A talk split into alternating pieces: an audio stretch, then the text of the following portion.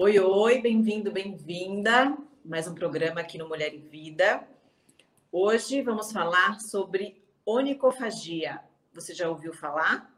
Um nome técnico para quem rói as unhas. Você tem esse hábito? Vamos falar disso hoje. Nem vamos mencionar a parte estética, que não vai ser isso que está em jogo. A gente sabe que é muito feio, mas o que está em jogo é a sua saúde e principalmente a saúde bucal. E para falar deste assunto, eu vou receber aqui no Mulher e Vida a ortodontista, doutora Raquel Matarazzo, que vai nos explicar exatamente o que, que é a onicofagia. Oi, Raquel, obrigada. Oi, Ju, obrigada a você. Para mim é um prazer participar, uma honra, um convite. Muito bacana aí poder estar falando sobre um tema tão importante, é, principalmente aí para as mulheres que têm filhos, crianças, adolescentes, né? Um tema que não é muito falado, não é muito discutido, mas é um hábito que existe em grande parte da população. Obrigada pelo convite. Pois é, 30% da população mundial roem as unhas, três em cada dez pessoas. A gente parece um hábito bem inofensivo, né? Tá ali com a mão na boca e tal, mas existem consequências, né? Para a gente falar das consequências, antes a gente tem que entender um pouquinho o que, que é de fato a onicofagia. Isso, Ju. É, a onicofagia é considerada um hábito parafuncional, né? Então, para quem não sabe o que é um hábito parafuncional, é, é um hábito que envolve é, a mastigação ou a cavidade oral em si, mas que não tem fim nutritivo, né? É diferente, por exemplo, de tomar uma mamadeira, a gente usa a cavidade oral, mas tem um fim nutritivo. Então, a onicofagia vai se utilizar da mastigação, mas não tem nenhum fim nutritivo. Aí, com ela, a gente pode colocar, porque a onicofagia é roer, morder ou comer as unhas, né, Ju? Então a gente pode colocar aí em, também como um hábito parafuncional. Morder tampa de caneta acontece muito, uhum. né? A gente, o pessoal que está ali escrevendo bastante, adolescente fazendo prova, acaba colocando ali, mastigando a tampa da caneta. Vestibular, é... eu acho que eu comi alguns lábios. quem, quem nunca, é. né? Se tem uma coisa que eu me lembro fazendo na adolescência é mordendo tampa de caneta ali. É uma coisa, é uma, é uma maneira de extravasar.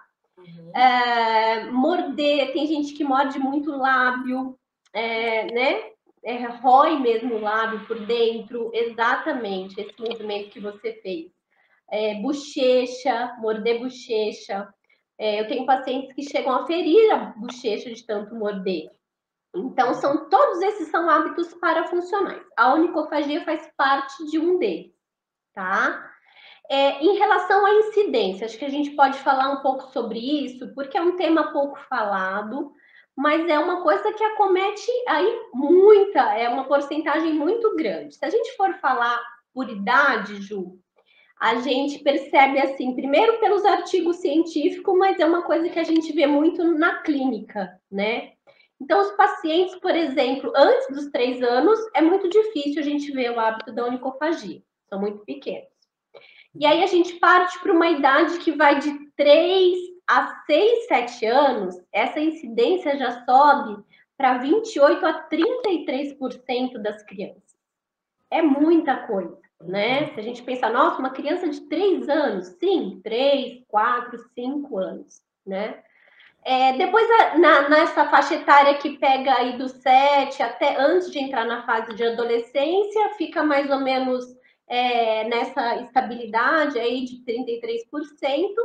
E aí, quando chega na adolescência, a gente tem um boom aí, né?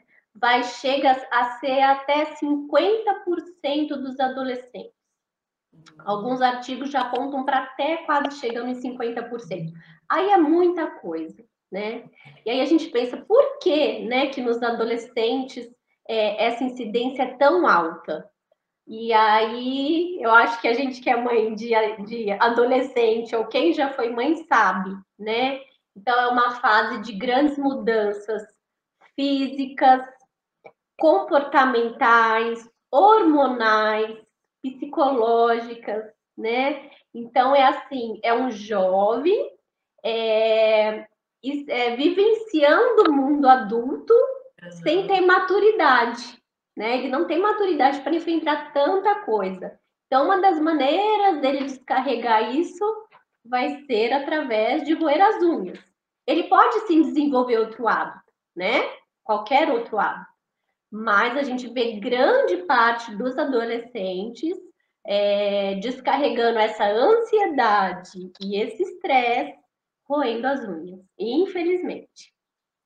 E aí, diferente, a gente mencionou ali no início, né, na fase do vestibular, por exemplo, que a gente morde a caneta, o lápis, daí é aquele momento específico, né? Porque a gente está estressado, é aquela prova que vai passar ou não. É normal, passou, né? Pô, é normal. Mas quando cria um hábito e as pessoas machucam, né? Exato. Uma, a unha, o dedo, enfim, ah, existe uma consequência aí, você como ortodontista, e fora toda a sujeira que a gente coloca na boca, né? Bactérias, sujeira, enfim. É. Então, uma coisa. Consequências. Sim, uma coisa importante da gente falar em qualquer hábito, tá, Ju? Não só sobre a unicofagia a gravidade dele, a gravidade de qualquer hábito, ela vai depender da intensidade, da frequência e da duração.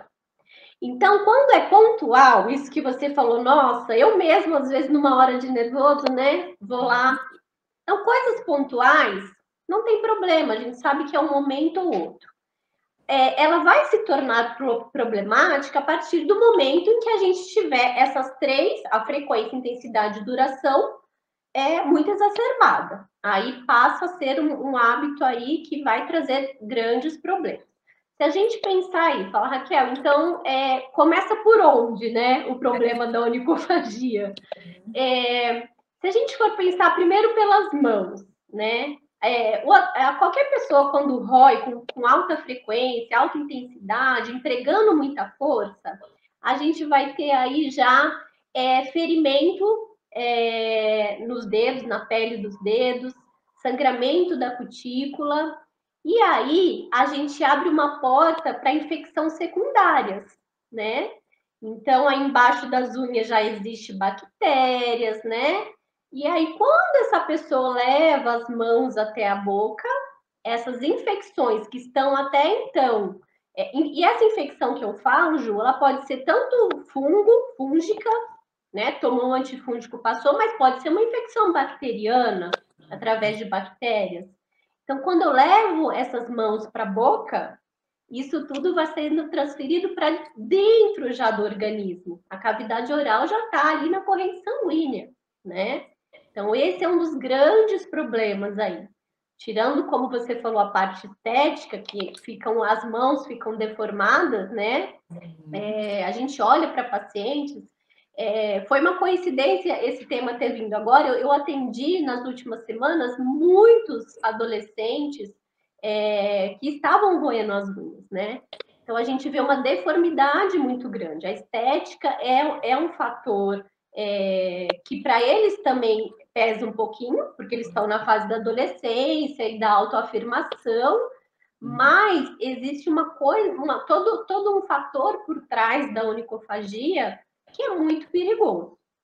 Então, a primeira pode ser essa que eu te falei, da questão de estar tá levando para dentro do nosso corpo bactérias, fungos, é, enfim, é, várias coisas que possam acontecer nesse sentido. Exato. Aí, se você me perguntar, em relação à cavidade oral, né? Então, a gente pensa assim, é, são forças, porque é força, né, Ju? A gente fala assim, nossa, mas comer unha, né? A unha é uma coisinha tão mole. Como é que pode? É uma força empregada e é uma força importante. A é que ninguém pensa que... que vai prejudicar a mordida, vai alterar cada Exato. A pessoa pensa só assim: ah, vai estragar a minha unha, minha mão é. vai ficar feita, mas a mulher vai lá e dá um jeito, porque pinta com esmalte, coloca uma unha postiça, né? Mas não. Então a gente tem a questão da infecção em primeiro lugar. É, em segundo lugar, é uma força que não é fisiológica. Então a gente está forçando forças não fisiológicas sobre o dente, né? Porque a gente rói com o dente. Uhum. E aí, qual é a consequência disso na cavidade bucal, Ju? A gente tem já comprovado cientificamente reabsorção radicular. O que, que é isso? Reabsorve raiz dentária. Então, se a gente pensar no dente, ele tem uma raiz que está dentro do osso, que está dentro da boca. Se essa raiz vai ficando, diminuindo, vai tendo uma reabsorção radicular, a gente pode até chegar a ter mobilidade dentária. Nossa. Fala, Raquel, isso pode chegar, a pessoa pode chegar a perder um dente? Os artigos científicos não, não falam ainda sobre casos, né? Talvez não tenha ainda tido a questão de ter é, número suficiente para se, se fazer uma, um artigo sobre isso. Mas pode, porque a partir do momento em que a gente, a gente vê pelo aparelho ortodôntico, todo aparelho ortodôntico emprega uma força na boca. Uhum. A raiz do dente, todo mundo que usou o aparelho, eu como ortodontista vou falar aqui, tem diminuição, tem arredondamento apical, tá? Não é que a raiz diminui, mas ela arredonda. Por quê? É uma força que está sendo empregada sobre o dente. Só que essa força é controlada, né? É muito bem controlada, é muito bem manipulada. Existe todo um cuidado por trás da, orto, da ortodontia. Uhum. Quando é uma força fisiológica empregada o tempo todo com muita frequência, a gente pode ter a reabsorção radicular, o dente diminui, a raiz diminui de tamanho, e aí ela já não tem tanto suporte ali para ficar no osso, tá? Isso é uma consequência. É, outra coisa que a gente pode falar, fratura de esmalte. O esmalte é a camada superficial ali do dente. É o que a gente vê, né?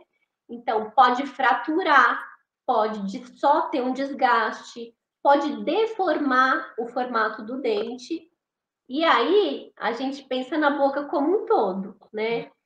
É, a, bo... a gente não pode ver o dente como uma coisa só, né? Fala, nossa, ele rói só aqui na frente e só tá fazendo fratura ou tá mudando o formato só do incisivo central, que é o nosso dente da frente, que é aí é, é onde todo mundo vê o sorriso.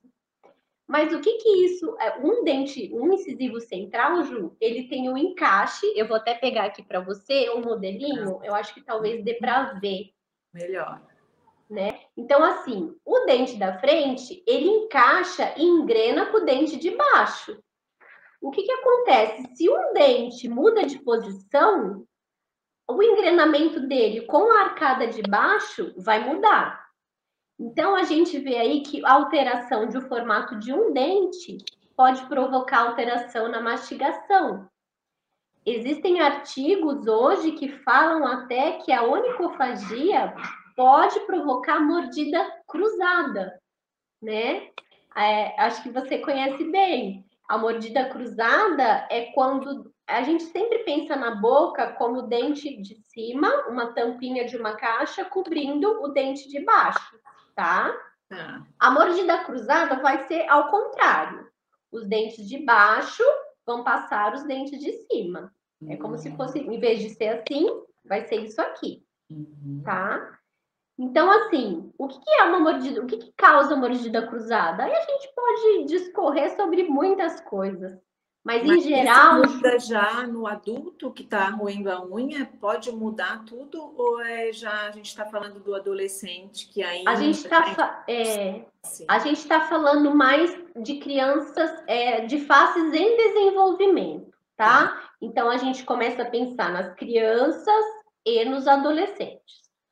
Para o adulto, o que, que pode acontecer? Pode cruzar uma mordida? Pode, mas aí não é nem tanto pelo fato de estar tá em desenvolvimento a face, porque a face já parou de crescer. Mas pode ser postural, Ju. É aquela coisa que a gente percebe muito em criança, é, as crianças jogando a mandíbula para frente. Eu vou dar um exemplo bem básico. Eles fazem isso aqui, ó. Uhum. De brincadeira. Uhum. Só que vai virando um hábito, vai virando uma coisa postural e de postura passa a ser definitivo. Então isso pode acontecer com o adulto também, tá? Ele desgastou tanto um dente é, numa, nesse hábito de onicofagia, o dente mudou de posição, ele passa a mastigar diferente, porque o contato dele com o dente de baixo mudou. Então, começa a mastigar diferente, começa a ter a alteração postural, e aí vem várias consequências disso também. Não é um hábito nada saudável, né? Nada saudável, né? A coisa a gente... vai levando a outra. Exatamente. Uma coisa leva a outra e, assim, traz grandes consequências. Grandes. Seja para criança que está em desenvolvimento, mais ainda, né? É porque a gente pensa em um ser que está. A forma é, e função passam a ter desequilíbrio quando tem onicofagia em criança. Então, a face já cresce com uma alteração importante. Uhum. Em adolescente, também, a face está crescendo ainda. Em adulto, torna-se postural. Tá. E aí, Ju, se a gente pensar na mordida em si para um adulto que começa a jogar a mordida só para um lado, é como se a gente estivesse fazendo ginástica de um lado só da face, né? O que, que acontece? Pensa você numa academia malhando só um lado. então, o que, que, o que, que vai acontecer? Um, um lado da face vai ficar mais caído, né? O outro, a mandíbula começa a ter alteração de angulação. E aí a gente começa a perceber externamente, através de fotos, nós que somos dentistas, trabalhamos muito com fotografia, para mostrar para o paciente que às vezes não enxerga. É, às vezes existe alteração até em altura de pupila. Então, tudo isso, você fala, tudo isso pode vir da onicofagia? Sim, então, a gente tem que ter muito, muito, muito cuidado. Um hábito é... caríssimo, né? Porque olha o tratamento que tem que fazer depois. Não é? é? Exatamente. Acaba que as consequências disso vai levar para um tratamento que não é tão simples, uhum. né? A começar da, remo... da remoção do hábito. É difícil remover um hábito, é muito difícil. Tem que ser muito bem orientado, né? A gente costuma até falar, por exemplo, quando as crianças vão em consultório, Ju, é, eles, a primeira coisa que os pais falam é: ah, eu quero tirar a chupeta, né? Que é um hábito que a, vai, grande parte das crianças tem. Quando essa remoção desse hábito não acontece de uma maneira bem orientada, muitas crianças deixam a chupeta e passam a roer a unha ou chupar o dedo. É uma substituição de hábito, né? Pega uma, uma, uma um, tem ansiedade, tem estresse, de alguma maneira vai ter que descarregar isso. Uhum. Então, é, o que, que a gente costuma dizer? É um tratar, a onicofagia ela é multifatorial, né? Uhum. Então, são vários fatores que levam. Comportamental, psicológico, tem um fator hereditário, sim, né? Você fala, nossa, que estranho, tem hereditário? Tem. Os artigos mostram isso. Tem uma coisa aí que aí a gente pede muito para os pais, é imitação, Ju. Os filhos imitam muito o que os pais fazem, ou o irmão. Então, é um hábito que às vezes a criança não tem. Ela nem tem ansiedade, não tem estresse, mas ela vê alguém fazendo, ela faz também. É, isso é, também é uma das causas aí para a criança começar a roer unha. Isso eu vejo muito no consultório. É o irmão mais novo, o irmão mais velho já passou, já tratou, fez tratamento ortodôntico, veio o irmão mais novo. Aí você olha para a unha, tá a unha toda ruída. Aí a mãe fala: ah, sabe quando ele começou, doutora? Vendo a irmã ruer, tá? Então, assim, a gente pensa que para um, um hábito que tem etiologia multifatorial, o tratamento também tem que ser transdisciplinar, não envolve só o dentista, né? A gente pensa aí no dentista que vai orientar bem, é, o núcleo familiar envolve a família, não é só a criança, tem que orientar os pais. É, terapias, né? Muitas vezes sim, precisa de terapia para essa criança que está mais ansiosa, com angústia. A gente está aí num período, saindo desse período, graças a Deus, mas passamos por, por dois anos aí muito difíceis. Isso que eu ia falar, deve ter aumentado muito, né, nessa pandemia, porque o emocional foi lá embaixo, né? Adulto, criança, é complicado. Daí aumentou? Muito, muito, muito, mas muito mesmo, assim. É, a gente, como dentista, não parou os atendimentos, né? Nós somos da área da saúde, então a gente viu disparar qualquer tipo de hábito. Foi uma maneira que eles encontraram de extravasar a angústia, o estresse, ansiedade. Eles foram privados. Imagina a criança privada de brincar, de encontrar amigo, de ir para a escola, tem que ficar trancado, literal. Nós ficamos trancados dentro de casa, né? A gente ficou um período que não dava para sair. Então, se para o adulto foi difícil, isso para uma criança e para o adolescente foi assim uma fase muito complicada e a gente viu disparar os hábitos, não só onicofagia, de voltar a chupar dedo, de crianças que já tinham largado a chupeta e voltou a chupar chupeta. É, foi uma fase bem é, difícil para eles poderem administrar. E aí, quando a gente pensa nisso, de roer as unhas, é, quando a gente pensa em mulher ou homem, né, meninos, meninas, para a menina a gente sempre acha que é mais fácil, porque pode ir lá fazer as unhas, a mãe pode levar junto, tem toda essa parte lúdica que Exato. pode ajudar. É. O menino já é mais complicado, o menino... ele tá mais, né? Aí como é que é o, o tratamento? Se é que existe tratamento? Isso que eu queria perguntar. É, o tratamento, Ju, quando a gente fala em multidisciplinar, por exemplo, se ele está passando é, em algum dentista, a dentista vai orientar, mesmo sendo adolescente, tá? Orienta os pais. No caso do odontopediatra, as crianças, né? E no caso, é, a ortodontia, que é a especialidade que eu faço, a gente atende muito adolescente. 80% dos meus pacientes são adolescentes. Então, a gente mesmo conversa direto com o adolescente, mas a gente encaminha. A gente encaminha esse paciente adolescente, o menino, por exemplo, é, conversa com os pais e a gente sente, a, quando a gente sente a necessidade da terapia psicológica, encaminhar para um psicólogo, é muito importante as pessoas não terem preconceito. Hoje a terapia é, ela é boa para todo mundo, né? Então, assim, ainda mais para um adolescente que está passando por essa fase. Então, vai ser um tratamento multidisciplinar. Vai envolver o dentista, o psicólogo, terapias comportamentais, né? Se a mãe às vezes, ah, eu não quero levar no psicólogo. Alguma terapia que ajude. Uma coisa que a gente vê ajudar muito é atividade física. Sempre, né? Eles têm, têm que fazer, né? A atividade física vai extravasar, liberar energia, eles precisam gastar essa energia que tem dentro deles, né? A gente percebe, né, quando você faz, você faz o balé, ou você faz uma corrida, como você se sente bem depois de uma atividade física. É isso, a gente orienta nesse sentido. Para as meninas é, é mais fácil, porque tem o fator vaidade, né? Então vai ter uma hora que elas vão parar mesmo, elas param, porque já começa o fator vaidade. E para os meninos, o que, que a gente faz? Né? Não tem. Não tem... Você sabe, Ju, que existe um esmalte que tem, que é uma base, né? Um sabor desagradável, né? A gente pode usar desse recurso, por que não, né? Claro. Mas é, ele serve como um lembrete só um lembrete.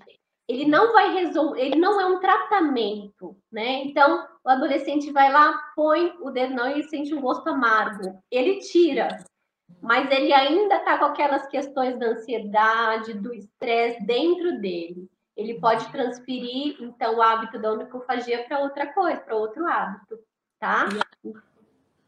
E aí, é, não, eu fui pesquisar né, sobre o assunto, assisti uns vídeos e fiquei apavorada, porque além da mão, tem, aí a pessoa roeu a mão e vai para o pé.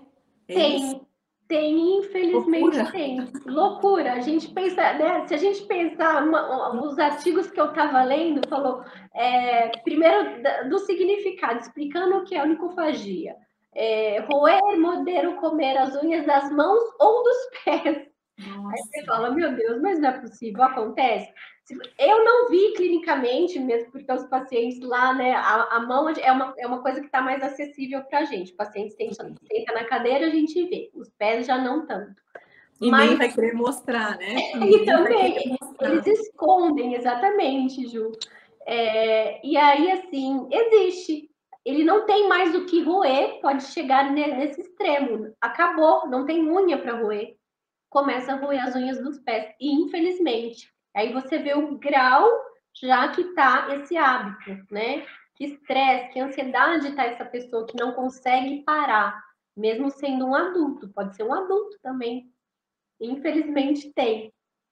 Que loucura. E aí o tratamento, então, ele é psicológico. Exato, é. Vai envolver aí uma aula, né? É, vai ter uma tem que ter uma orientação é, é, da psicóloga, porque ela vai conseguir entender o que está acontecendo ali com, com o adolescente ou com o adulto que seja, é, que esteja causando essa angústia, né? Tem que ir no, no fator causal mesmo, né? É, não, ah, não foi um adolescente que começou a roer as unhas só porque viu o irmão. Não, ele entrou numa fase de angústia, de estresse e desenvolveu um hábito. Então a gente tem que trabalhar essa parte, né? O que está causando isso para ele? É, é, óbvio, a, a psicóloga vai indicar, vai fazer a terapia, vai falar, precisa fazer um exercício, precisa descarregar essa energia, esse estresse de alguma maneira, né? A gente fala muito para as crianças é, fazer atividades que usem bastante as mãos, massinha de modelar, pintar, né? É, são coisas comprovadas que ajudam a remover o hábito. Mas basicamente é isso, né? Existe sim, precisa de uma terapia aí psicológica mesmo. Uhum. E a gente sabe que quando a gente compara criança e adulto, a criança geralmente recupera de uma cirurgia ou de algum tratamento, ela recupera mais rápido, uh, é tudo mais rápido do que o adulto, né? E aí, para o adulto que começou com essa com esse hábito, esse hábito é, qual, qual, é a consequência para o adulto? Assim, demora tudo mais, até se tem a, se piorou a mordida, se, se tem que usar um aparelho. É, exato. O adulto, quando ele se percebe, é, às vezes ele vai perceber isso bem depois, né? É, depois que já tá, ele começa a perceber, na verdade, quando ele olha no espelho, ele vê que o dente está desgastado. Ele falou, nossa, tô roendo muito a unha, né? E aí ele se incomoda com o fator estético. Então ele vai procurar o dentista pelo fator estético, né? Aí ele chega na consulta, uma das primeiras perguntas que a gente tem é quais hábitos você tem? Eles não falam unicofagia, a gente pergunta, né? Tem o hábito de roer unha? Tem o hábito de morder tampa de caneta? Tem uns que respondem que morde tudo, né? Tampa de caneta.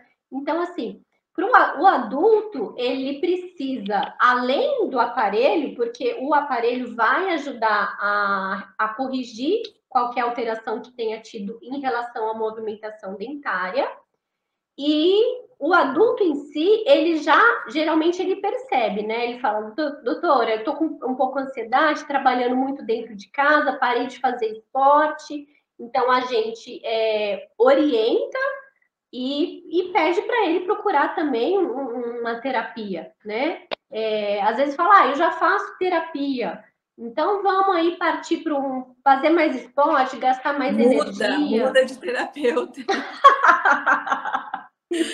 Tá Troca de terapeuta, porque não está conseguindo remover o hábito, né? Mas ele só se percebe, Ju, é engraçado, o adulto é quando afeta a estética, muitas vezes. Não, liga, não tá ligando muito para a mão, é diferente da mulher, né? Mas o homem, por exemplo, é, ele vai lá e fala: Olha, eu quebrei esse pedacinho de dente. Aí você pergunta, mas quebrou como? Né? É, abriu a garrafinha de cerveja lá com o dente? É, não, eu vou unha. Então, assim, ele foi até o extremo de quebrar um dente e aí ele procura ajuda. A gente faz a parte, restaura, se tiver já alteração na mordida, a gente explica, coloca o aparelho, mas a gente fala, tem que ter um suporte por trás. O dentista sozinho não resolve, né? Um problema que muitas vezes é comportamental, é, é emocional, né? Então a gente encaminha também esse paciente é, para uma terapia psicológica mesmo. E aí esse esse essa pessoa, esse adulto que colocou o aparelho por conta disso, mas continua a roer a unha, é, vai demorar mais o tratamento ou não vai resolver? Como é que é? Aquele que não para, mesmo colocando o aparelho, mas não para de roer. Quebra. Uma... Que exato, eu ia falar isso para você. Você sabe que quando a gente monta o aparelho, qualquer aparelho, pode ser a Invisalign, pode ser os brackets convencionais, eles causam muito desconforto nos primeiros dias, né? Quem é ortodontista estiver me assistindo vai me matar, mas é verdade, gente. Ah, quem já usou sabe também. Né? Exato, não dá pra gente mentir, não. né? Eu falo muito para os pacientes assim, ó, vai incomodar. Esse, eu tive um paciente que quando a gente montou o aparelho, ele ficou sem roer a unha porque ele não conseguia, doía os dentes, ah, né? Uhum. E a mãe falou assim para mim, não dá para pôr mais força nesse aparelho, é. Porque depois que passou essa fase de, né, mais, mais de desconforto, digamos assim, que são os três, quatro primeiros dias, é, voltou a roer, né? Ele deixou, chegou a deixar a unha crescer, nossa, achou que tivesse abandonado o hábito, mas aí voltou, depois voltou. E aí a mãe fez essa pergunta para mim, eu não posso, né? E nem é o intuito, né? A gente precisa tratar a causa mesmo. É, então, assim, é, muitos deixam de roer quando põem o aparelho justamente pela questão da quebra dos brackets. Aí a gente conversa, fala, ó, o tratamento é para durar um ano e meio, 18 meses com as quebras constantes dos braços, a gente não consegue movimentação desejada. Esse tratamento vai passar para dois anos. Nossa, mas dois anos usando aparelho eu não quero. Então, muitos se conscientizam e deixam de roer a unha pelo fato de usar o aparelho. Existe isso. Então, aí a gente percebe que nesse adulto já não é tanto o fator é, emocional, angústia, estresse. Ele rói, é um hábito que ele adotou para ele e não conseguiu largar muitas vezes colocando o aparelho, eles param sim de roer as unhas. E aí a gente está falando até agora das pessoas que têm esse hábito, mas que de, qual, de alguma forma procuram um profissional, ou psicólogo, ou dentista, e uhum. aqueles que roem, que machucam, que está tudo inflamado, mas que nem sabem que isso é uma doença uma e não procuram nenhum tipo de ajuda. O que de fato pode acontecer com uma pessoa, um adulto, um adolescente que tem a onicofagia, que faz, não sei como é que a gente pronuncia, como é que uh, e mas não procura ajuda ou por não ter conhecimento, por não ter condições. Condições. É, o que, que de fato pode acontecer? Então, Ju, é, a gente fica pensando, né? É, muitas vezes essas pessoas, muitas pessoas não têm realmente condição de ir no dentista ou de fazer uma terapia e não tem o um conhecimento do que isso pode causar.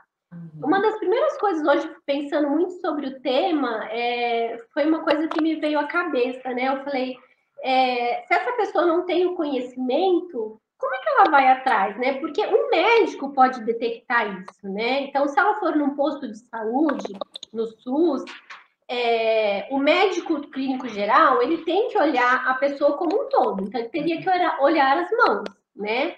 Vai ver ferimento, vai ver sangramento, vai ver que rói as unhas, e ele, como médico, vai saber que ali já pode estar instalado uma infecção, que essa infecção pode ir para o organismo.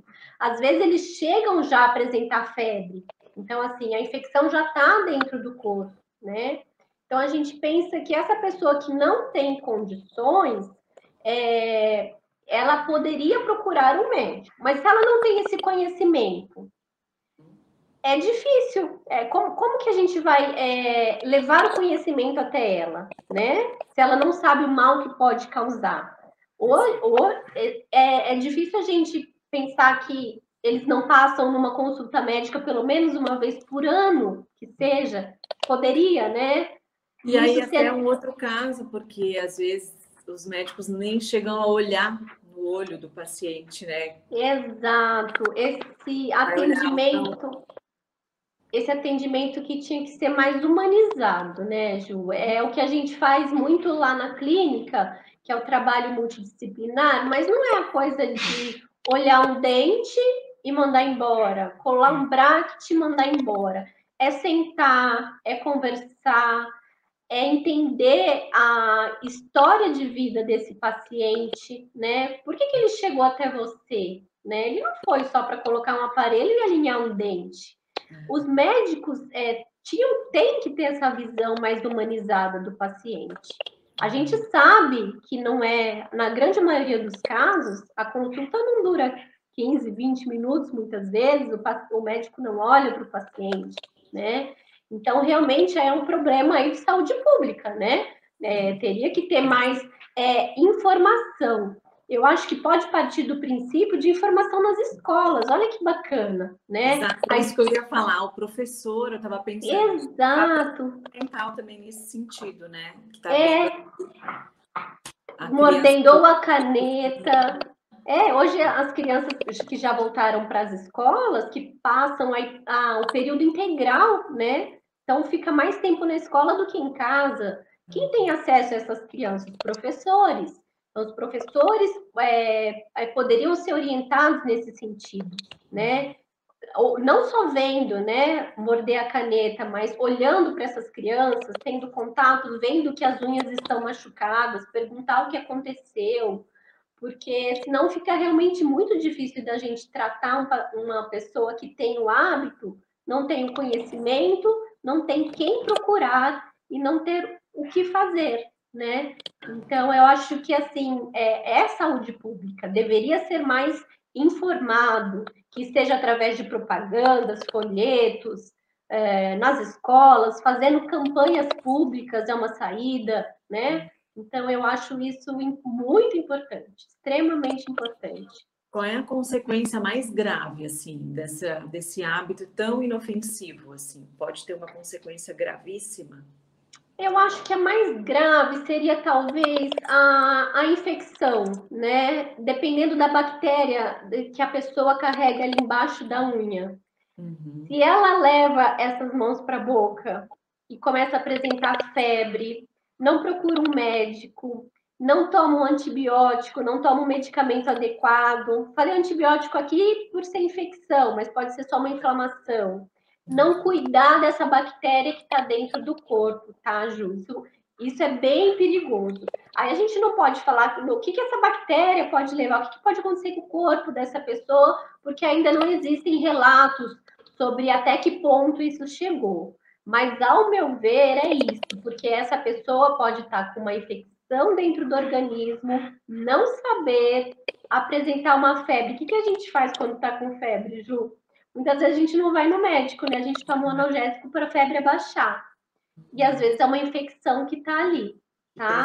Eu acho é, isso é bem é, é, é de extrema relevância, porque uma infecção dentro do organismo não tratada, aí sim, as, as consequências podem ser bem graves. São dicas preciosas, né? E que bom que a gente está aqui podendo falar de um assunto, informar, como a gente falou, informação é tudo.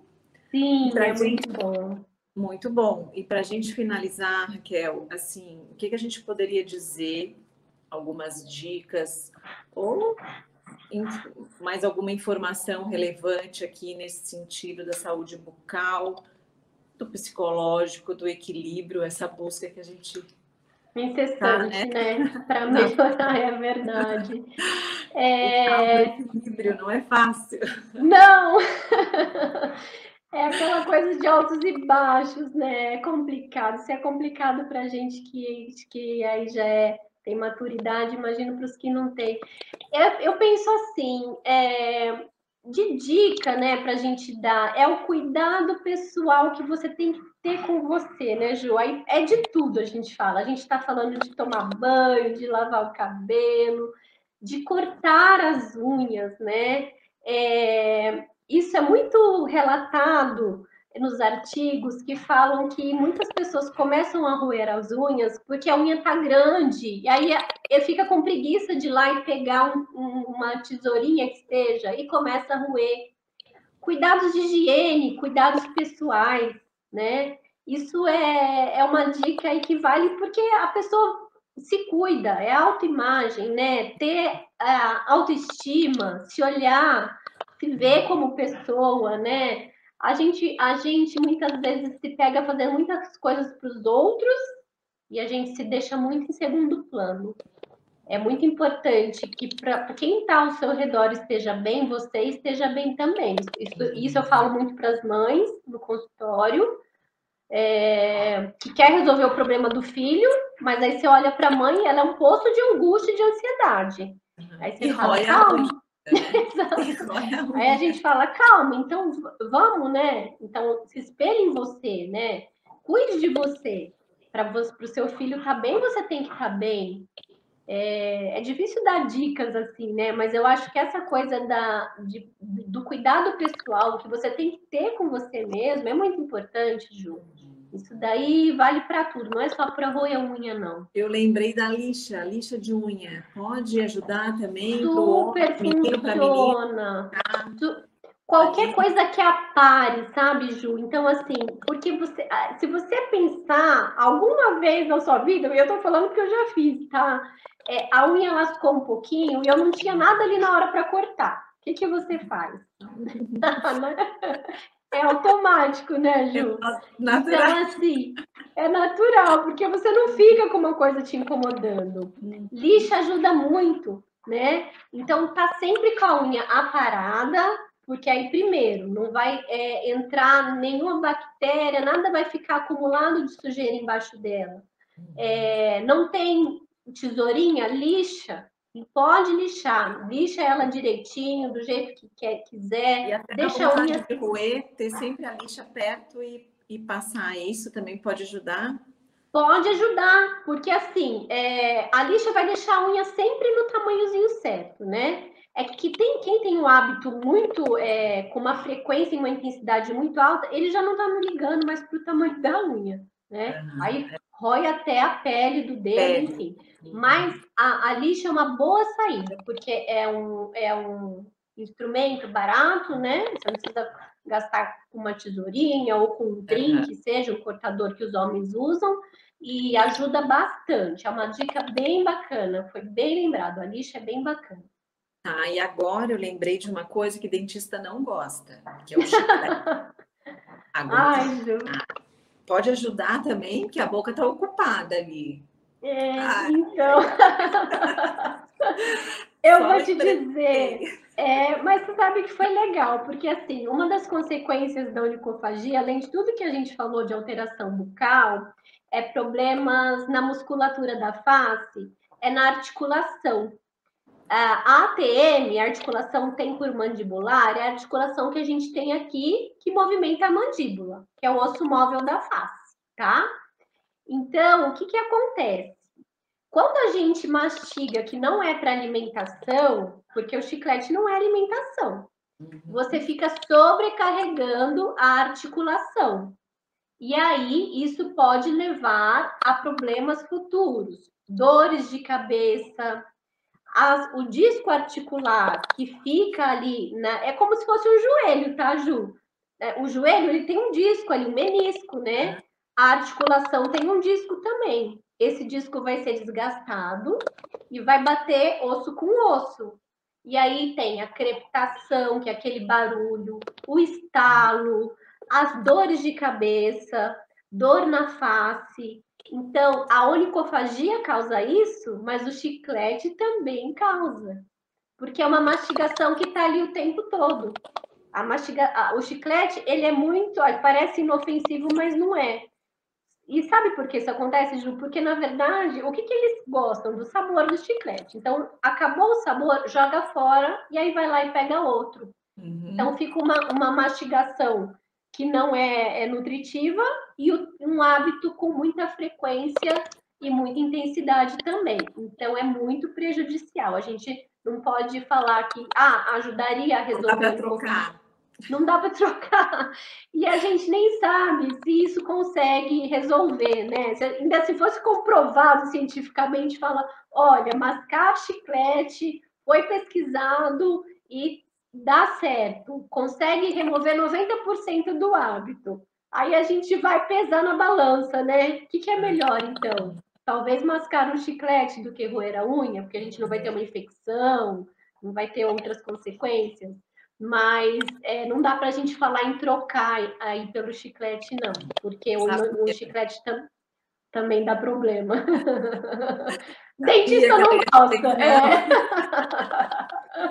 Só pensei, foi só, só pensei. Mas é uma pergunta legal, porque né, a pessoa pensa assim, nossa, se eu mascar um chiclete, eu vou estar tá descarregando minha ansiedade, né? Mas não Pode sabe ser por um período curto, assim, só para tentar tirar a mão.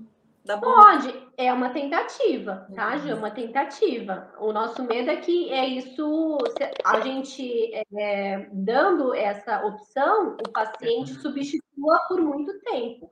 Se for por pouco tempo, é aquilo que eu te falei, é a frequência, intensidade baixa por pouco, curto período de tempo, não vai ter problema. É o que a gente faz às vezes. Às vezes a gente morde tampa de caneta, assim. Eu, dentista, às vezes pego uma perninha do dedo e arranco, né?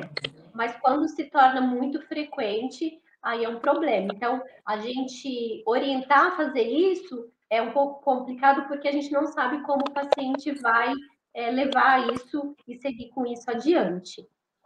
Perfeito. Raquel, obrigada por tanta informação, por dividir com a gente aqui um assunto que parece uma coisa banal, simples, mas que tem as consequências, né? Então, o autocuidado, o equilíbrio. É, é atividade física, né? É muito importante. É, eu agradeço muito o convite, Ju. Para mim foi uma honra conversar com você, com o pessoal que segue Mulher e Vida. Sempre que eu posso, eu assisto as lives. Ai, é, o nosso horário é sempre bem corrido, né? É, fico muito honrada com o convite. Eu espero ter ajudado um pouquinho aí é, as pessoas que, que vão assistir, que estão assistindo a gente. E qualquer informação que vocês precisem, a gente lá na clínica, eu, doutora Raquel, estou disponível. Eu falo muito para os meus pacientes. Quer ligar para conversar?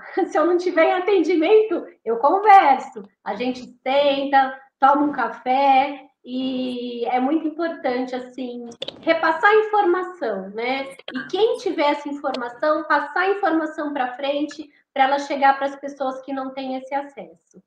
Perfeito. O programa fica gravado, então dá para assistir sempre que quiser, dá para compartilhar para as pessoas, né? Informação de qualidade. Vamos fazer isso, Ju. Exatamente. Te agradeço mais uma vez. Obrigada e obrigada a todos vocês. Obrigada a você, Ju. Um grande beijo. Beijo. beijo.